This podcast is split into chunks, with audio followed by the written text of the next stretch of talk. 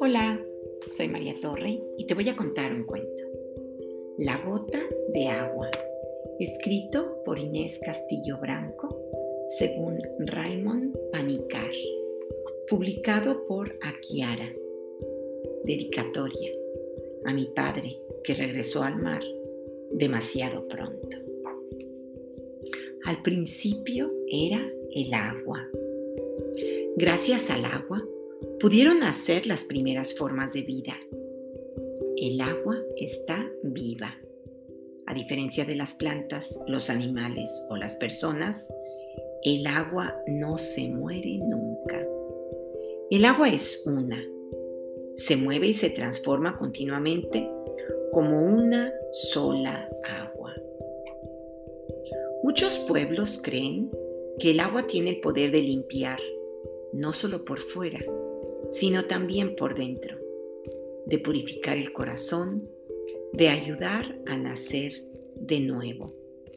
Por eso se bautizan y se bañan en las aguas de los ríos sagrados, antes de las fiestas y de entrar a los templos.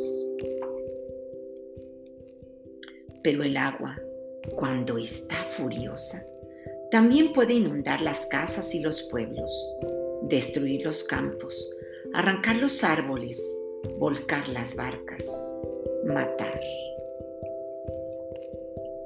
Muchas veces se ha comparado la vida de los seres humanos con el destino de una gota de agua. ¿Qué pasa cuando una gota de agua cae al mar? ¿Qué pasa cuando una persona muere? Para poder contestar, antes tenemos que preguntarnos algo. ¿Somos la gota de agua o el agua de la gota?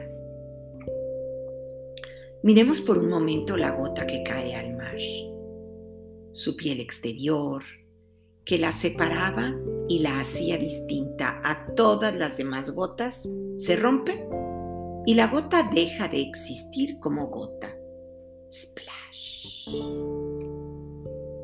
Si comparamos a cada persona con esta pequeña gota, que dura cierto tiempo y que un día se deshace en el río o en el mar, podemos decir que su vida se acabará con la muerte. Pero fijémonos ahora en el agua de la gota. Cuando se mezcla con más agua, no le pasa nada. Sigue existiendo sin dejar de ser lo que era. El agua que un día regresa al mar no deja de ser agua, ni siquiera cuando la gota se deshace. En Occidente, Estamos más acostumbrados a pensar en las personas como si fueran pequeñas gotas de agua, muy distintas entre sí.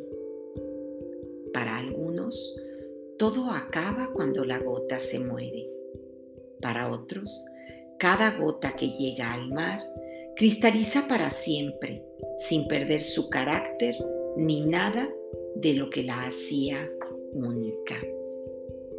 En Oriente, sin embargo, les gusta más pensar en el agua de la que están hechas todas las gotas.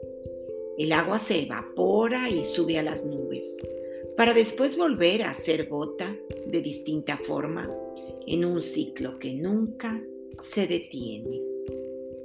Solo hay un agua, cierto, pero eso no quiere decir que toda el agua sea igual. El agua puede ser caliente o fría, dulce o salada, transparente o turbia. Cada agua tiene un gusto y un aspecto distintos que la hacen única, como nosotros. Somos una gota de agua que un día cae al mar como un fruto maduro, como una flor que abre todos sus pétalos. Seguro que entonces muchas cosas cambian o desaparecen, pero el agua sigue siendo agua. Igual que la gota es portadora de agua, nosotros somos portadores de vida. Y la vida, como el mar, no puede morir. Y, colorín colorado, esta historia se ha acabado.